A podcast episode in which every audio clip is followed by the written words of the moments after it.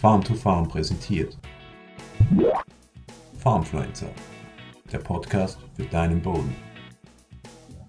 Gut, also hallo äh, Friederike Schierholz, danke, dass du dir Zeit nimmst, dass wir äh, hier einen Podcast aufnehmen können. Friederike ist gemeinsam mit ihrem Mann Alexander Landwirtin in Niedersachsen, führen dort einen äh, landwirtschaftlichen Betrieb und ja, ich würde sagen, Alex, äh, Friederike, start mal ähm, und, und, und äh, sag mal kurz, wie euer Betrieb aufgestellt ist, wie da der Status quo gerade ist. Ja, also ähm, unser Betrieb ist eigentlich, würde ich sagen, äh, ja, so ein mittelgroßer niedersächsischer, eher kleiner niedersächsischer Familienbetrieb. Wir haben 120 Hektar gut äh, in Bewirtschaftung. Und das ähm, Hauptstandbein bei uns ist äh, die Legehennenhaltung. Wir machen das jetzt seit letztem Jahr, ähm, also komplett ähm, haben wir die Hofübergabe gemacht und haben jetzt seit letztem Jahr irgendwie, ja, äh, das alles auf unserer Kappe. Wir haben den Betrieb von meinem Vater übernommen, also es ist im Grunde mein elterlicher Betrieb. Und wir machen da, ja, Ackerbau. Was ja, wir so ein bisschen anders machen, ist, dass wir ähm, versuchen, auf Direktsaat umzustellen bisschen vielleicht ungewöhnlich, aber ansonsten machen wir Mais, Weizen, Raps, so normale Kulturen. Wir haben jetzt angefangen auch mit Lupine und Erbse, ähm, Wegroggen dabei, ähm, sowas in der Art. Okay. Und die und die die die Hühner, das sind da, wenn ich das richtig äh, äh verstehe, Freilandhühner oder so auf, auf mobilen Hühnerstellen oder so, ja? Genau. Also wir haben mit den Hühnern angefangen 2016, erstmal noch so als ein ja, also ein Test irgendwie mit einem kleineren Betrieb. Ähm, mein Mann war damals noch in der Ukraine tätig. Der hat so ungefähr zwölf Jahre in Osteuropa gearbeitet. Und irgendwann war das eben nicht mehr so cool, dass äh, er immer im Ausland war. Und ja, mit drei Kindern irgendwann ist es dann halt Zeit, nach Hause zu kommen. Und er ist gelernter Landwirt und hat da eben auf großen, ja, auch Agrarholdings so im größeren Bereich irgendwie als Farmmanager gearbeitet und dann haben wir gedacht, okay, ich habe irgendwie den Betrieb zu Hause, er ist Landwirt, dann müssen wir uns jetzt mal einen Betriebszweig suchen, dass der nach Hause kommen kann, der Mann. Und dann haben wir mit den Hühnern angefangen. Das ist eine mobile Freilandhaltung. Wir hatten erstmal mit äh, sehr kleinen Stellen angefangen oder erstmal mit einem. Und äh, ja, das ist ja relativ beliebt geworden inzwischen, diese Hühnermobile. Die zieht man dann halt einfach weiter, wenn der Auslauf abgenutzt ist. Und dann, ja, haben wir damit gestartet und inzwischen haben wir jetzt 4500 Hennen in drei, also etwas größeren Mobilstellen. Und das klappt ganz gut. Also wir vermarkten das alles direkt über Supermärkte bei uns in der Region. Und das ist so unser Hauptstandbein eigentlich. Okay, und den, im Ackerbau produziert ihr da auch Futter für die Hühner selbst sozusagen oder wie, wie wird das alles nee, vermarktet? Das wäre im Grunde noch ein Schritt, den wir noch machen wollen, aber den wir noch nicht gemacht haben, dass wir das Futter selber mischen. Wir verkaufen im Moment an Landhandel und kaufen dann Fertigfutter zurück. Okay, okay. Und, und, äh, und, und beim Mais ist es auch Körnermais oder Silomais? Weil ich war äh, teils, teils. Also wir haben bislang eigentlich immer Energiemais angebaut für Biogasanlagen. Und das gefällt uns nicht mehr so gut. Ähm, Gerade im Direktsatzsystem wollen wir ja auch eine hohe Mulchauflage haben. Und wenn wir den Acker mit so einem Staubsauger leer machen, dann ist es halt schwierig in Direktsaat. Und deshalb gehen wir jetzt dazu über, dass wir mehr Körnermais machen wollen. Und äh, wir haben letztes Jahr Lischkolben Schrot verkauft an die Biogasanlage. Das ging auch schon ganz gut. Da hatten wir ein bisschen mehr Rückstände auf dem Acker. Hat uns eigentlich auch gut gefallen. Okay. Na, dann kommen wir zu dem, dem Punkt, du hast es ja schon erwähnt, ihr habt äh, begonnen oder äh, seid sozusagen im Prozess äh, in Richtung, den Betrieb in Richtung Direktsaat oder, oder No-Till umzustellen. Vielleicht erzählst du mal da, woher, woher kam das oder wa warum die mhm. Idee äh, und wie, wie da gerade der Stand der Dinge ist? Ja, woher die Idee kam, äh, ist eine gute Frage. Ich weiß nicht, wir haben uns da irgendwie hin entwickelt. Ich glaube, es kam so ein bisschen, weil mein Mann irgendwie aus Osteuropa schon so ein bisschen in der Richtung unterwegs war. Also diese, ja, Flügen war für uns schon lange kein Thema mehr eigentlich. Das äh, hat er da auch nie gemacht. Also da wird nicht gepflügt. Das ist, ähm, ja, wir sind da eigentlich hingekommen, weil wir von, ja, über Bekannte, die er eben aus, aus der Ukraine-Zeit noch hatte und so, so ein bisschen angefixt wurden auf das Thema. Und bei uns ist halt einfach ein riesiges Problem ist Erosion. Wir haben einen schwachen äh, Sandstandort, 20 Bodenpunkte, sowas in der Richtung. Und das ist natürlich sehr anfällig für Winderosion. Und wir haben das bei uns, sehen wir das eigentlich jedes Jahr, dass ähm, ja, Kartoffeln sind gepflanzt, Mais ist bestellt und der Acker fängt an zu wehen. Also der hebt ab. Das ist jetzt schon wieder zu beobachten. Und jetzt, ja, im April ist es noch weit entfernt davon, dass wir irgendwie Reinschluss hätten oder so bei den Kartoffeln oder irgendwo. Es ist einfach, ähm, sobald es ein bisschen trocken wird, fängt bei uns der Acker an zu wehen. Und irgendwie wurde das bei uns lange Zeit so hingenommen. Also, ja, Mensch, ist ja blöd. Es weht, ist irgendwie schon wieder trocken und so. Aber dann ist uns irgendwann mal so aufgegangen, so, dass das eigentlich nicht normal sein kann.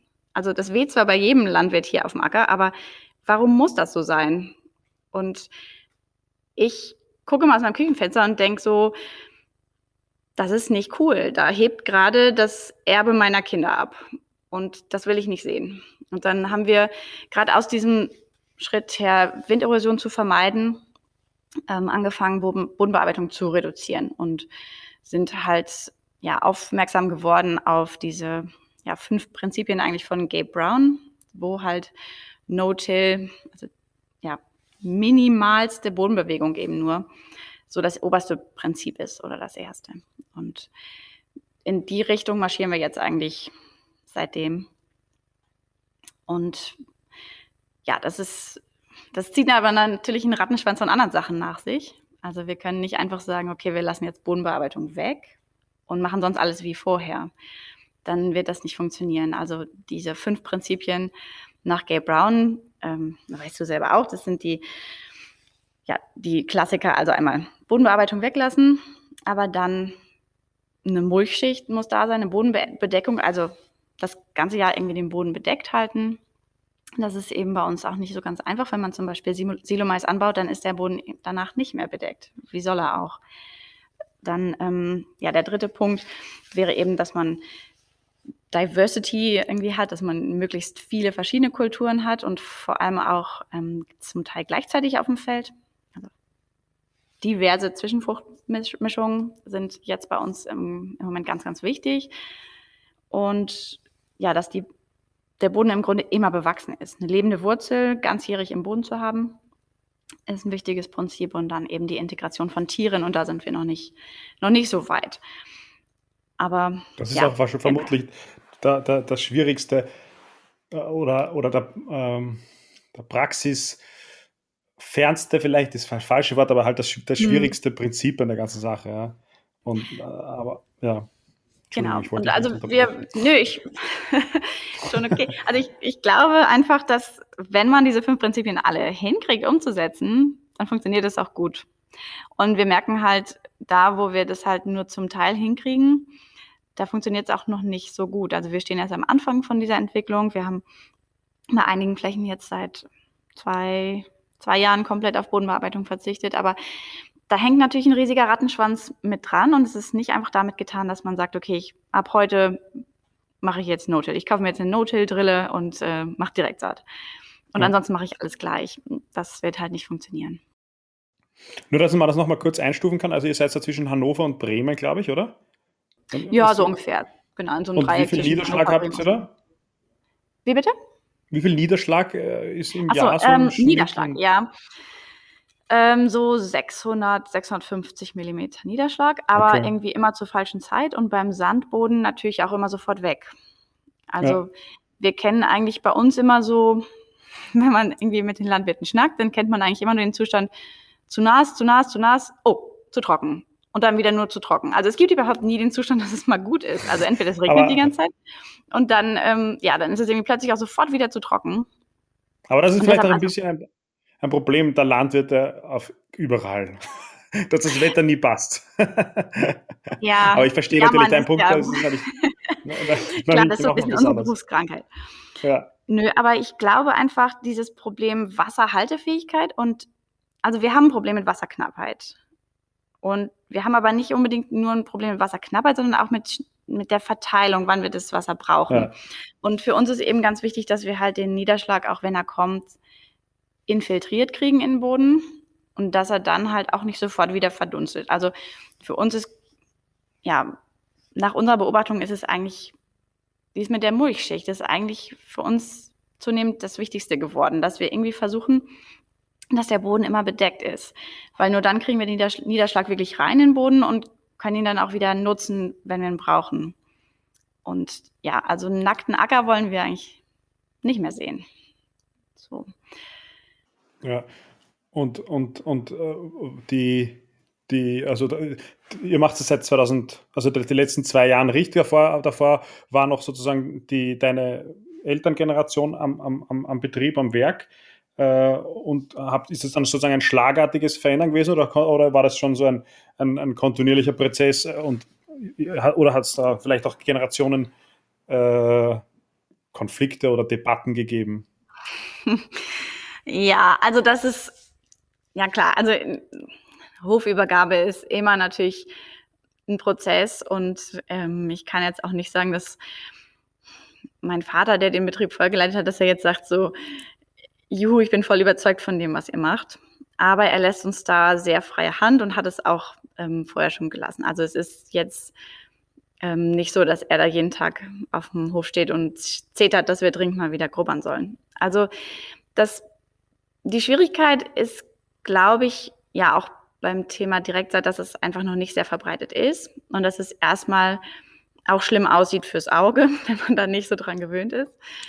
Das denke ich schon. Also, dass die, ähm, die ältere Generation da schon ein Problem mit hat. Wir haben aber schon länger eben nicht gepflügt. Also mein Vater hat selber ähm, auch nicht mehr gepflügt. Wir hatten da eine Maschinengemeinschaft, da wurde schon nochmal ähm, sozusagen als Dienstleistung aus der Maschinengemeinschaft haben wir schon noch mal irgendwie flügen lassen. Das ist, ähm, aber bei uns, wir haben selber auch unseren Flug nicht mehr benutzt seit zehn Jahren. Also das war schon so ein kontinuierlicher Prozess hin Richtung, Richtung Redu ja, Reduzierung von Bodenbearbeitung. Aber was für uns natürlich auch eine Sache war, immer, dass wir halt immer jedes vierte Jahr einen Kartoffelbauern den Acker immer so wechsel, wechselnd verpachtet hatten. Und Kartoffeln ist natürlich ein bisschen ein Problem in so einer Direktsaatfruchtfolge. Also für uns ähm, ging es dann an der Stelle halt auch nicht weiter. Wir haben jetzt auf ähm, dem Großteil der Flächen eben auch schon das mit dem, ja, mit dem Kartoffelnachbarn eben dann eingestellt. Und das ist natürlich auch was, was nicht so gerade jedem dann irgendwie einleuchtet, warum man das jetzt ja. macht. Man muss auch dazu sagen, wir sind bei uns ja in einer Region, die sehr hohe Flächenpreise hat. Also wir kommen direkt, also wir sind angrenzend als Gülle-Dreieck, also die äh, Region Fechter ist direkt neben uns. Von da drängen natürlich auch viele Nährstoffe her. Das ist eine viel intensive Region. Der Landkreis Diepholz, in dem wir arbeiten, selbst ist auch recht viel intensiv.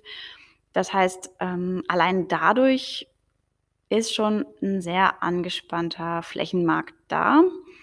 Und wenn man sich eben natürlich überlegt, was habe ich, ja, was habe ich für Möglichkeiten, um auf einer Fläche einen hohen monetären Ertrag zu erzielen, dann ist natürlich im Grunde nur noch Mais und Kartoffeln übrig. Kartoffeln war natürlich immer ganz lukrativ, das unterjährig zu verpachten. Und ja, wenn man das jetzt nicht mehr macht, dann ist das schon monetär erstmal Quatsch. Und wenn man jetzt auch noch davon weggeht, Energiemais für Biogas anzubauen, dann packt sich natürlich jeder an den Kopf und sagt, oh je, was machen die da eigentlich für einen Quatsch? Und vielleicht ist es auch Quatsch. Also ich, ähm, ich kann noch nicht sagen, dass wir monetär jetzt irgendwie besser dastehen werden, aber ich habe das Gefühl, dass es langfristig die richtige Richtung ist, in der wir jetzt unterwegs sind.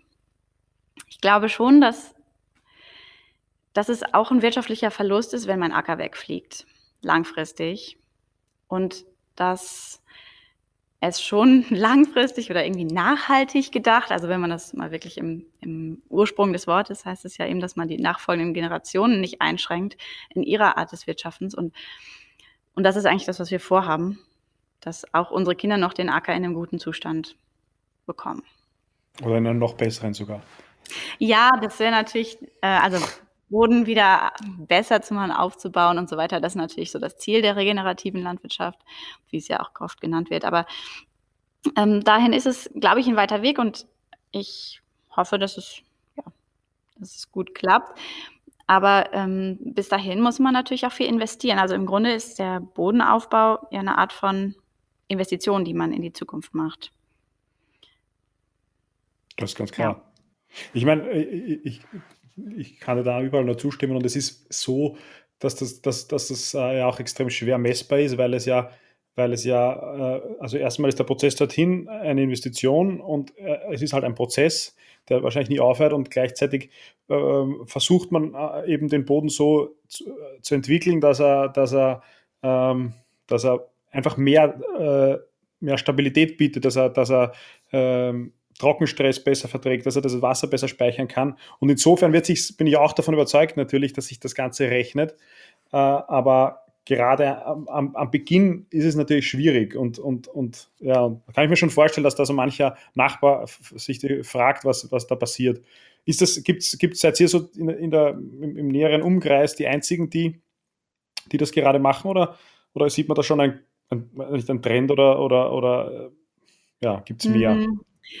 Also ich denke schon, dass das Interesse recht groß ist an dem, was wir machen. Wir haben auch hin und wieder irgendwie, ja, wir hatten, bevor Corona losging, 2019 im Herbst hatten wir noch einen, ähm, einen Feldtag gemacht. Da war eigentlich auch reges Interesse aus der Region. Aber dass es wirklich sonst noch jemand gibt, der es wirklich so macht wie wir, eher nicht. Also wir sind da schon eher so allein auf weiter Flur. Also, dass halt jemand in stehenden Zwischenfruchtbestand fährt und da irgendwie Mais reinlegt und es sieht hinterher aus wie Kraut und Rüben. Und am Ende steht da aber trotzdem irgendwie nachher ein Maisbestand. Da, also ich glaube, das ist schon sowas, wo die Leute erstmal schräg gucken. Ja. Ja, aber es ist ganz spannend. Ich bin ja auch Berufsschullehrerin, das ist eigentlich mein Hauptberuf. Und ähm, natürlich wird es halt von meinen Schülern auch recht rege diskutiert. Also die, ja, die schnacken da schon mit mir drüber, was wir da wieder machen. Und ähm, das ist schon interessant halt zu gucken, wie, ja, wie nehmen eigentlich junge Leute das auf? Sind die dafür offen? Und da würde ich schon sagen, die meisten sind schon dafür offen und diskutieren das auch mit mir. Ja, also den, den Eindruck habe ich auch, dass sozusagen die junge Generationen da schon sehr offen sind und, und, und, und, ja, und das auch äh, verstehen und einfach was tun wollen. Und das ist ja, ich sage es immer, immer, und es ist einfach so eine, eine Win-Win-Situation, weil das, du tust was für deinen Boden, für dich, für dein Geldbörsel, du tust was für die Ökologie, du machst was für die Gesellschaft. Es ist einfach sinnvoll, in den Boden zu investieren, in den Aufbau des Bodens zu investieren. Du kannst auch wieder stolz sein am, am, am, äh, wenn du am Acker gehst äh, und, und, und, und als konventioneller Ackerbauer hat man ja das Problem die letzten 20 Jahre gehabt, dass man sich gar nicht, dass man sich nicht traut zu sagen, man ist konventioneller Ackerbauer. Äh, und, und mit, mhm. Aber mit diesen Dingen mhm. schafft man äh, auch, glaube ich, gesellschaftlich ein bisschen einen, einen äh, ja, einen, einen, einen Weg, äh, um, um, um, um, um das besser zu kommunizieren und, und eben um das nach außen tragen zu können und stolz darauf zu sein, glaube ich. Auf jeden Fall. Also wir haben jetzt ähm, an unserer hofnächsten Fläche hatten wir ähm, eine richtig schöne Zwischenfrucht stehen. Und dann kamen halt Leute vorbei und haben gefragt, dürfen wir da mal Blumen pflücken? Das ist ja so toll. Und hier, ja klar war da auch, also Sonnenblume, Facelia, äh, Wicke, Erbsen und so weiter, alles mögliche Blüte da. Und die Leute waren total begeistert und fanden das richtig äh, schick. Und das ist natürlich auch mal was Schönes, weil sonst äh, wird man ja eher nur angefeindet, dass man wieder mit der Spritze ja. durch die Gegend fährt oder so. Also man hat schon auch positives Feedback von anderen Leuten. Und das finde ich auch wichtig, dass man halt auch darüber spricht ähm, und halt auch mal irgendwie proaktiv irgendwie was kommuniziert, was positiv ist und nicht permanent im Grunde als Landwirt nur hinter neuen Verordnungen und so weiter sich immer ja zu reagieren, statt selber zu agieren und dann auch immer zu sagen, ist alles blöd, was die Politik jetzt schon wieder beschlossen hat, sich immer nur zu ärgern und immer nur da hinterher zu laufen und immer sozusagen einen Schritt hinterher zu sein. Und ja, für uns, ja, da macht es einfach Spaß zu sagen, okay, wir machen jetzt was Neues. Das kennen vielleicht noch nicht so viele Leute. Aber es macht uns Spaß, wir können da voll hinterstehen und aus den Gründen machen wir das. Und dann kann man tatsächlich auch kritische Themen ansprechen, zum Beispiel das Thema Glyphosat oder so, ist natürlich ja, in der Gesellschaft jetzt nicht unbedingt positiv besetzt. Aber ich glaube, wenn man gut ins Gespräch kommt, kann man halt auch mit Leuten, die landwirtschaftsfern sind, über so fachliche Dinge diskutieren, wenn man halt auch gleichzeitig aber zeigen kann, ich will jetzt nicht Glyphosat behalten, weil ich gern die Umwelt verpeste, sondern weil ich aus, auch aus ökologischen Gründen finde, dass der Einsatz vertretbar ist. Ja, ja absolut. Jetzt ist aber natürlich nicht immer, also alles, äh, also wie soll ich sagen, der Prozess dorthin ist ja nicht, äh, nicht, nicht ganz einfach. Äh, der Prozess zu, zu, zu einem Direktsaat-System. Hm. Wo, wo steht ihr da momentan und, und was waren da bis jetzt sozusagen deine, eure größten Herausforderungen jetzt da im Ackerbaulichen, in der, in der Praxis? Ja, also ähm, das Problem ist, glaube ich, bei der Umstellung zur Direktsaat ist nicht die Wahl der Direktsaatmaschine. Weil, also darüber können sich Landwirte ja ohne Ende auslassen, ne? was nun die richtige Technik ist. Und das ist echt nicht der erste Schritt. Also die Auswahl der richtigen Technik ist, ich weiß nicht, es gibt irgendwo so eine, so eine Step-by-Step-Anleitung, irgendwie Schritt sieben von zehn oder so. Aber was für uns eben ein Problem ist, ist, ähm, die Umstellung der Fruchtfolge, dass es halt passt. Das ist, das ist immer noch die Riesenbaustelle, wo wir noch immer nicht sicher sind, was die richtigen Kulturen sind, in welcher Reihenfolge und welche Zwischenfrüchte. Ein großes Problem ist natürlich auch ähm, die Vorarbeiten, die man so machen muss, also Bodenanalysen, Aufkalken, ähm, ja, Aufdüngen, was an Nährstoffen fehlt. Also wir haben Kinsey-Analysen machen lassen, und da ist eben rausgekommen, dass da eine ganze Menge an Nährstoffen auch einfach nicht im richtigen Verhältnis da ist, dass wir auch noch, also Kalkung ist durchaus vernachlässigt worden die letzten Jahre, da haben wir schon ähm, was gemacht, aber da muss man irgendwie jährlich natürlich dann wieder ran und wir müssen halt auch Magnesium aufkalken, Schwefel. Ähm, Habt ihr da einen Berater, der euch da unterstützt? Oder der, weil das ist ja jetzt da nicht so hm. einfach, äh, ehrlich gesagt. Nee, und ich muss auch ehrlich sagen, also ich bin keine Pflanzenbauerin vom Fach, ich bin Agrarökonomin und deshalb da bin ich auch immer angewiesen auf Beratung oder, na gut, mein Mann ist schon eher vom Fach, der ist eher Richtung Pflanzenbau unterwegs, aber wir lassen uns aber da. Das ist ja auch hochtechnisch. Also. Ja, ist es auch. Also das machen wir. Ähm, Uli Zink berät uns da sehr gut. Der hat für uns auch die Proben eingeschickt und ähm, also einer der Deutsch, das vielleicht nur zur Anmerkung, den ich nicht kenne. Ich kenne ihn auch nicht persönlich, ich kenne nur sozusagen aus, aus dem Internet, aber ist einer der, der Pioniere in Deutschland für, für Direktsaat, No-Till und das gesamte System sozusagen, äh, ja. wie es in den USA viel gelebt wird, oder? Ja, absolut. Also der, ähm, der ist wirklich Spitzenfachmann. Also der im Bezug auf Nährstoffe macht dem, glaube ich, so schnell keiner was vor. Und ich denke, das macht unbedingt Sinn, sich da auch von einem Fachmann beraten zu lassen. Und das ist halt schon sehr gut, dass man eben dann weiß, so, okay, da kommt dann gleich die, also die Düngeempfehlung dazu. Wie viel, wovon, okay, alles klar, weiß ich Bescheid, fahre ich los. Ja. So machen wir das oder so macht Alexander das dann. Und ähm, ja, auch Mikronährstoffe, Bohr, Zink, Kobalt, das ist natürlich auch was, wo man sich sonst vielleicht nicht so viel mit beschäftigt. Und da muss das man ist ja auch alles eine, Bitte? Entschuldigung, wollte ich nicht unterbrechen. Sag, äh, äh, nee, ich, äh, ich hatte nur mit Alexander nochmal heute Morgen gesprochen, was er so schätzt, wie viel er da jetzt ausgegeben hat pro Hektar letztes Jahr. Und ähm, das ist schon im Bereich von 400 Euro pro Hektar, die man halt einfach sozusagen investiert, um da die Nährstoffe so in Ordnung zu bringen. Nach Kinsey-Analyse, das ist halt schon auch Geld, was man da in die Hand nimmt. Ja. ja. Ich meine, das müssen wir, es ist ja jetzt nicht so, dass dass man, äh, äh, dass das jetzt jedes Jahr investiert werden muss. Ähm, aber es ist halt einfach gerade eine Anfangsinvestition, dass man das in die richtige Richtung zu bekommen. Und genau, also ähm, also du fragtest ja, was sind sozusagen die Vorbereitungsschritte und deshalb muss man im Grunde auch sagen, ja, also Nährstoffe, Kalkung und so weiter, Düngung ist eine Sache, die man anpacken muss. Ähm, man muss die Fruchtfolge anpacken und man hat natürlich auch sowas wie ja, agrarsoziale Probleme, würde ich das mal nennen. Also wir sind immer, ja, jetzt unser Kartoffelnachbar, der konnte das natürlich schwer nur verstehen, dass wir ihn jetzt sozusagen nicht mehr haben wollen.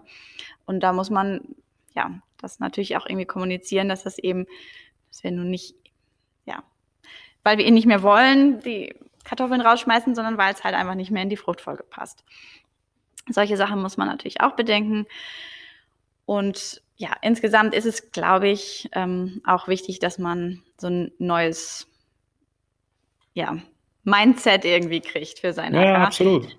Ist so. Mm, wir haben, ja, wir haben öfters wieder Probleme, da kriegt äh, Alexander immer die Motten, wenn da Leute dann halt einfach über einen bestellten Acker rübergurken, weil sie glauben, da ist noch nichts drin. Und dann kann man da ja rüberfahren mit vollen beladenen Wagen oder sowas. Ne? Das, das geht halt gar nicht. Also jede unnötige Fahrt über den Acker ist zu unterlassen. Das ist bei uns äh, klipp und klar Ansage. Und ja, natürlich auch das Thema Gülleausbringung und so weiter. Also wenn wir Verdichtungen in Acker kriegen, wir kriegen die nicht wieder raus. Also dürfen da eigentlich gar keine passieren. Wir haben natürlich auch Stellen, wo es schon Verdichtung gibt aus den Vorjahren. Und das ist echt ein Problem. Also da, bei dem Thema, bei dem Thema Überfahrten habe ich, äh, wenn ich das Richtige recherchiert habe im Internet, dass dein Mann, der Alexander, da äh, ein, ein Fachmann für Controlled ähm, Traffic Farming ist. Äh, macht sie das? Also so jedes Jahr die gleiche Fahrgasse, ich glaube, das bedeutet das, oder? Mhm. Äh, da ist er Fan von, das stimmt. Ähm, bislang haben wir das jetzt noch nicht, also wir sind auf dem Weg dahin.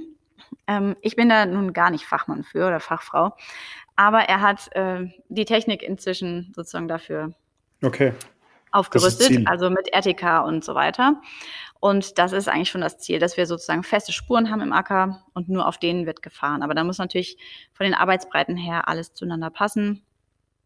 In der Ukraine und so, da haben die dann so Sachen gemacht, dass sie irgendwie Abtankrohr vom Mähdrescher verlängert haben, damit es nachher mit dem Ab Abtanken auf dem Feld und so weiter alles klappt. Das ist natürlich in Größenordnung.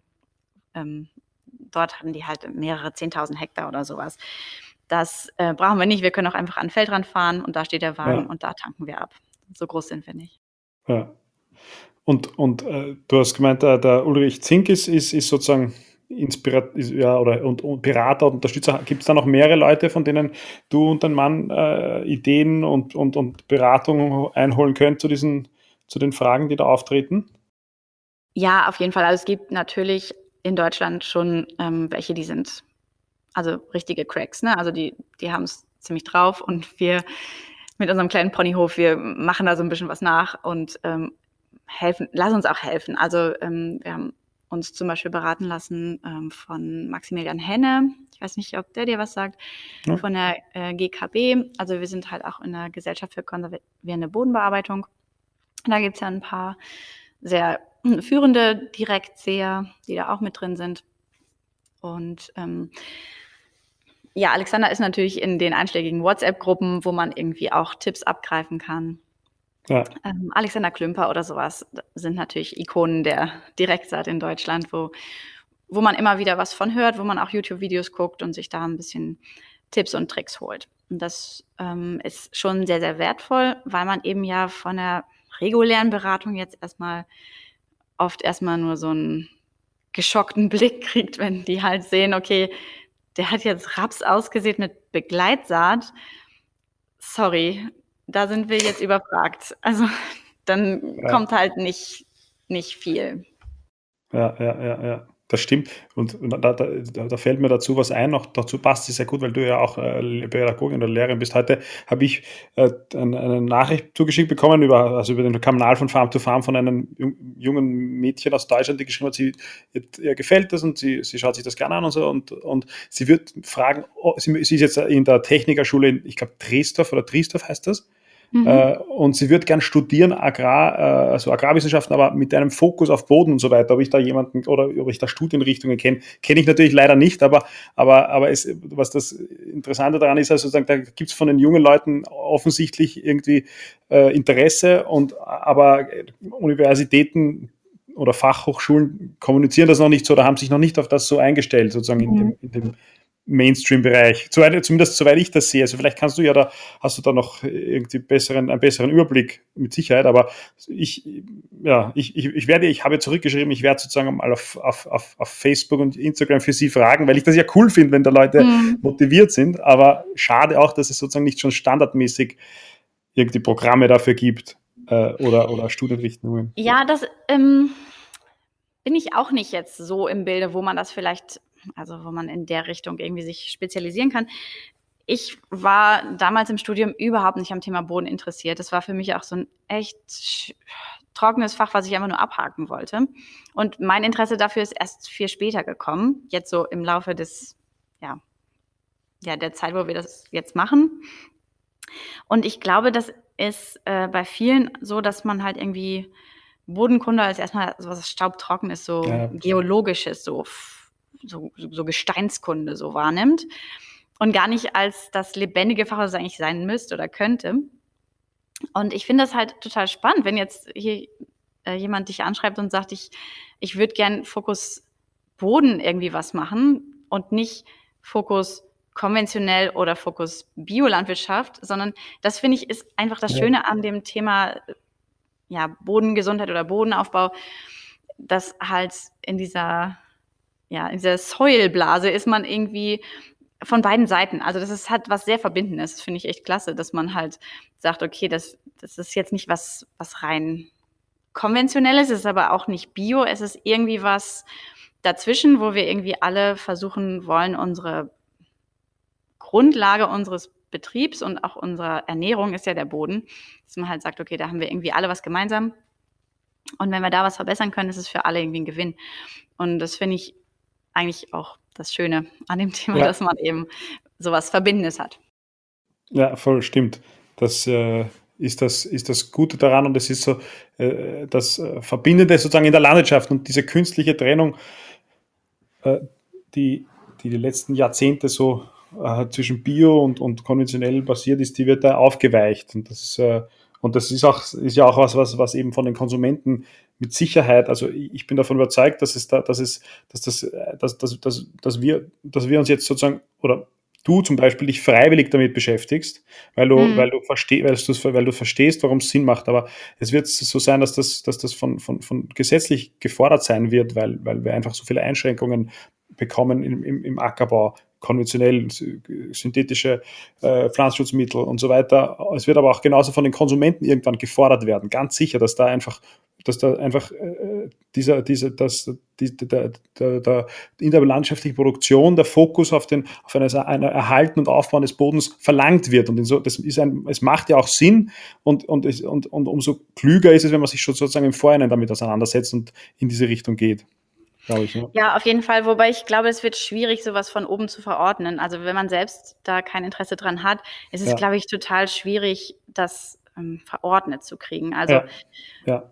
hier ist es schon so, wir sind in roten Gebieten. Also das ist ähm, hier bei uns äh, ja so eine Sache, wenn man halt eben rotes Gebiet ist, dann bedeutet das, dass man halt schon strengere Nährstoffauflagen hat. Also man darf eben nicht mehr so viel Stickstoff ausbringen. Ähm, und ja, so ein paar Maßnahmen eben. Und da geht es natürlich auch darum, irgendwie Nitrateintrag zu verhindern. Und natürlich kann man das sehr gut auch adressieren, dieses Problem mit Hilfe von Zwischenfrüchten.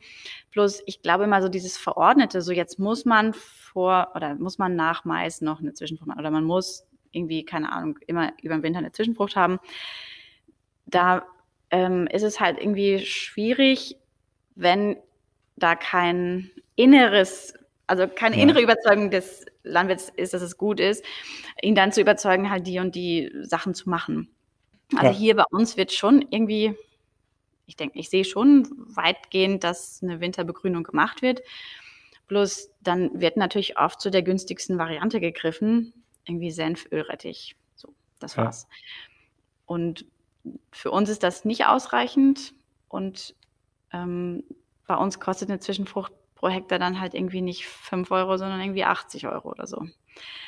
Und ich glaube, wenn man das jetzt irgendwie Leuten verordnet, ist das irgendwie schwierig. Also das wir stimmt. nehmen diese Mehrkosten in Kauf, weil wir sagen, okay, wir sehen da irgendwie den Vorteil. Wenn mich jemand zwingen würde, 80 Euro auszugeben statt 5 Euro und ich sehe den Sinn nicht, dann würde ich es als Zwangsmaßnahme irgendwie sehr ablehnen. Ja, hast, hast vollkommen recht. Ja. Das ist schwierig. Also jetzt vom, vom, von einem betrieblichen, äh, wie, was ist sozusagen ökonomisch jetzt das Ziel vom Betrieb? Wohin wollt ihr? Wollt ihr, ist der Fokus auf die, die, die Eierproduktion und wie, wie, wie wenn, wenn man dich fragen würde, wie soll der Betrieb in 15 Jahren oder in 10 Jahren aussehen, mhm. was wäre da euer, eure, eure Vision oder Idee? Also die Vision wäre, dass es uns noch gibt und dass wir noch weiter Direktsaat machen können, also oder uns weiter in die Richtung entwickelt haben. Ähm, wir sehen halt schon auch, dass, ähm, dass der Druck von allen Seiten irgendwie schon auch recht hoch ist. Und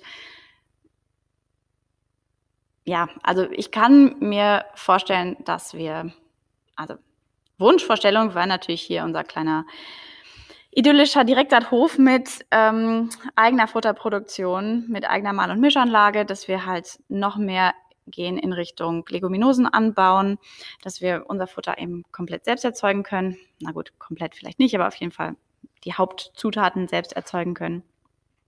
Wir experimentieren im Moment mit dem Anbau von Lupinen und Erbsen, was halt bei uns nie eine Bedeutung hatte. Aber ich glaube, das ist ganz, ganz wichtig, dass wir in die Richtung noch weiter uns entwickeln. Und ja, was uns auch noch ein wichtiges Anliegen ist, ist die Integration von Tieren. Also wir würden gerne ähm, ja auch Rinder auf den Acker holen und Mobgrazing machen und uns in der Richtung noch ein bisschen weiterentwickeln. Beziehungsweise wir haben da bislang noch nicht viel gemacht, außer dass wir mal äh, so ein paar Schafe über den Winter unsere Zwischenfrucht abweiden lassen haben von einer Schäferei in der Nähe. Aber das wäre schon wichtig. Ich glaube, dass man unterschätzt, dass, also wenn man wirklich regenerative Landwirtschaft oder wie auch immer man es nennen will, so verstehen will, wie es halt von Gabe Brown und so weiter verstanden wird, dann kann man nicht einfach einen Punkt weglassen. Dann sind schon alle fünf Punkte wichtig. Und gerade diese Integration von Tieren wäre noch eine große, große Baustelle für uns. Und da wollen wir gerne hin, dass wir halt ähm, es schaffen, auf unseren Flächen, also wir sind so Ziel ist irgendwie, dass wir Angus-Rinder da drauf haben, ganzjährig draußen und dann jeden Tag mindestens einmal umstecken, dass man halt so ne, eng zusammen und dann immer übers Feld äh, rotieren lässt und da einfach den Boden nochmal ganz anders in Schwung bringt, als man das so nur pflanzenbaulich kann. Und ich glaube, in den, im Hühnerbereich sind wir eigentlich so an der Grenze. Wir wollen da nicht mehr groß wachsen jedenfalls ja erstmal erstmal nicht. Das passt eigentlich im Moment so ganz gut. Da ist natürlich im Moment noch viel im Umbruch wegen dieser Bruderhahn-Geschichte. Ich weiß nicht, wie das in Österreich ist bei euch. Bei uns wird äh, das Töten der Eintagsküken jetzt verboten zum nächsten Jahr und wir überlegen selber auch, ob wir da noch was machen mit ähm, den männlichen Tieren, ob wir da mhm. welche aufziehen.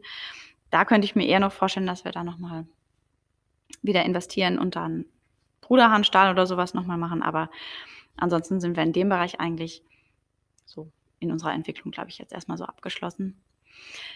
Ja. Und, und die, die Rinder, alles sozusagen mit dem Ziel, das auch äh, zu veredeln oder halt oder direkt zu, so gut wie möglich direkt zu vermarkten. Oder, oder ist das nicht Ja, angedacht? da sind wir noch gar nicht so richtig überzeugt von, dass wir da auch noch, also Direktvermarktung ist richtig viel Arbeit, das ja. haben wir auch am Anfang unterschätzt. Bei den Rindern, die wären eigentlich für uns eher nur ein Werkzeug. Wir wollen okay. die eigentlich nur als Bodenverbesserer haben. Ansonsten, ähm, ja. Ich cool. eigentlich sind wir noch gar nicht so überzeugt, wie wir, wie wir die vermarkten. Aber man kann sich natürlich auch Kooperationen vorstellen, dass man sagt, ja. okay, wir, wir lassen uns von jemandem Absetzer geben, die machen wir dick und dann kriegt er die wieder zurück und der hat da seine Direktvermarktung, sowas in der Richtung wäre für uns eigentlich das Praktischste. Aber wir können uns auch vorstellen, ähm, da selber eine Vermarktung zu machen. Ja, ist natürlich immer blöd, wenn man mit was anfängt, was man selber cool findet, von dem man auch glaubt, dass es was Cooles ist, aber die Kunden wissen überhaupt nicht, was Mobgrazing ist. Ja. Dann kann ich ihm ja schlecht sagen, hier, guck mal, das ist ein, ein Mobgrazing-Rind. Aber das sind die großen Chancen, wenn man wenn man es ihnen sozusagen, wenn man so, so früh dran ist, dass man es den Kunden erklären kann, die Geschichte dazu erzählen kann. Mhm. Aber es ist natürlich eine Challenge, keine Frage, eine große. Ja, aber ich glaube schon, dass generell in der Bevölkerung jetzt äh, schon ein Bewusstseinswandel stattfindet, hin Richtung Regionalität und hin Richtung mh, hm, Fokus auf Qualität, aber eben nicht nur die Produktqualität, sondern auch die Prozessqualität, also wie ist das erzeugt worden. Hm, das kann ich mir schon gut vorstellen, dass man da irgendwie was schafft. Ähm, und bei tierischen Produkten, glaube ich, ist es auch leichter, den Mehrwert zu kommunizieren.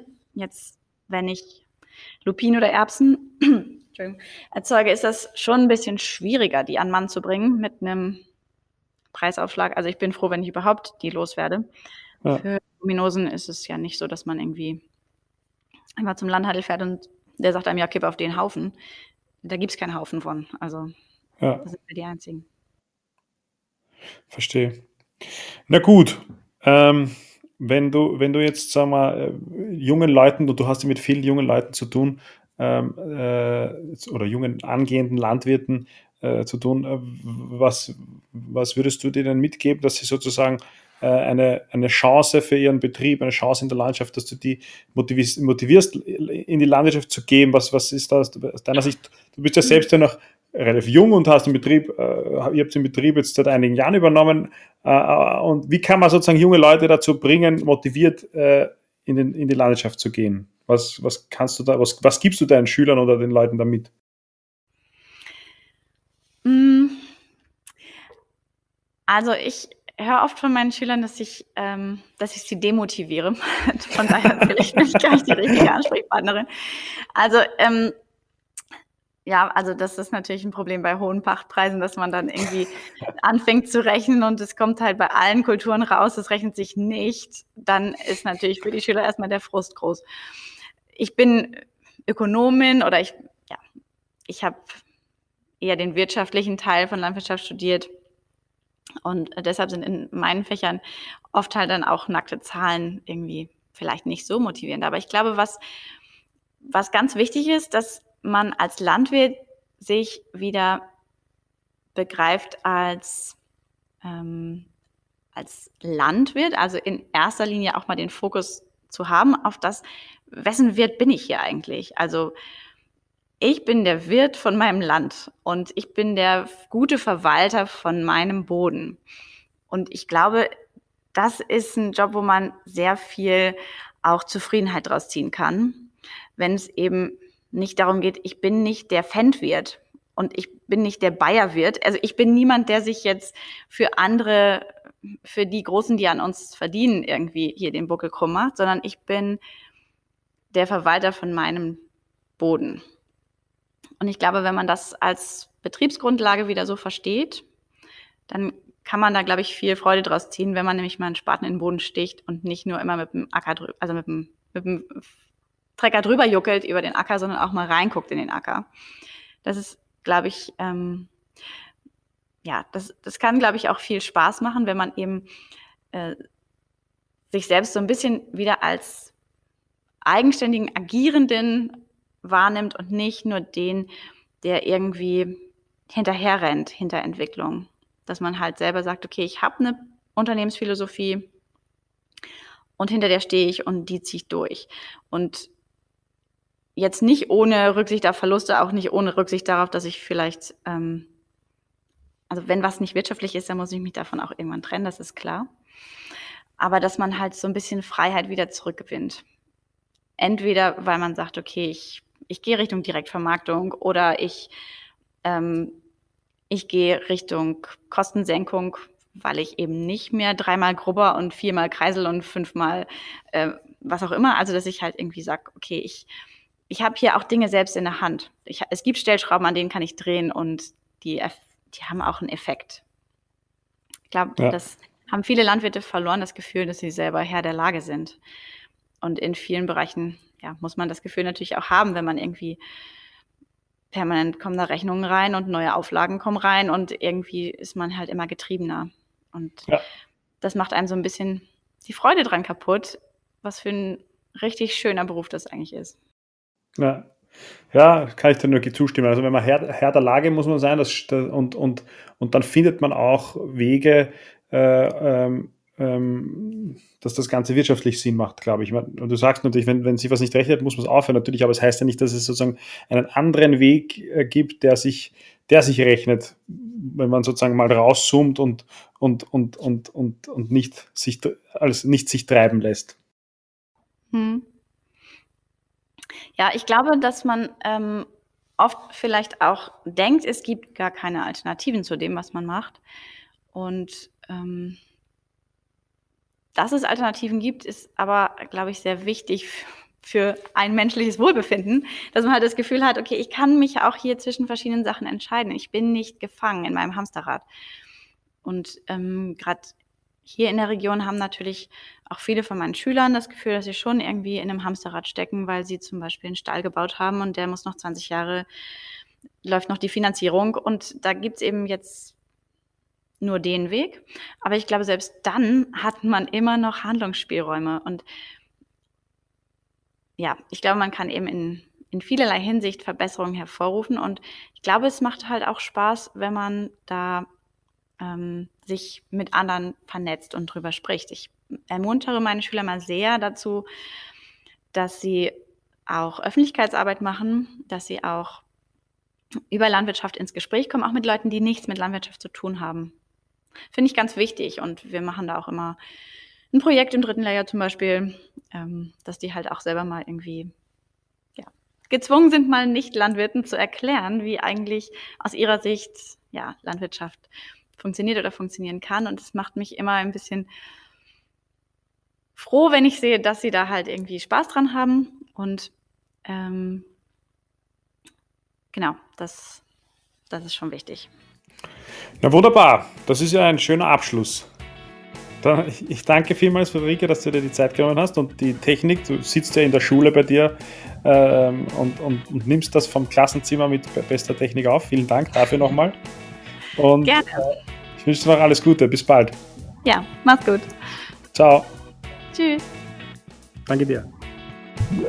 Farmfluencer, der Podcast für deinen Boden.